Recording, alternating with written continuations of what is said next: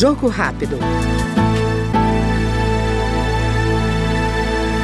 A Comissão de Constituição e Justiça aprovou o projeto que inclui nas ações de planejamento do SUS, o Sistema Único de Saúde, o chamado aconselhamento genético, processo pelo qual são repassadas informações sobre uma condição genética que pode afetar a pessoa ou descendentes.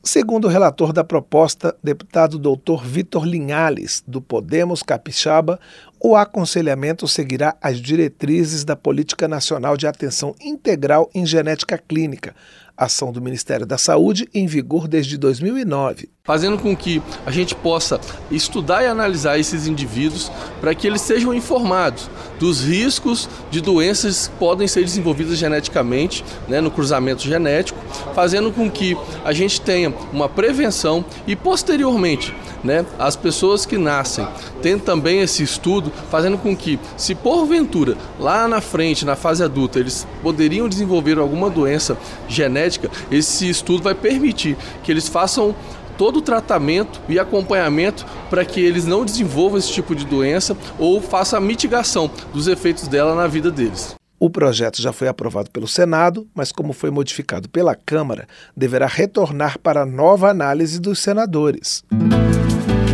Jogo rápido.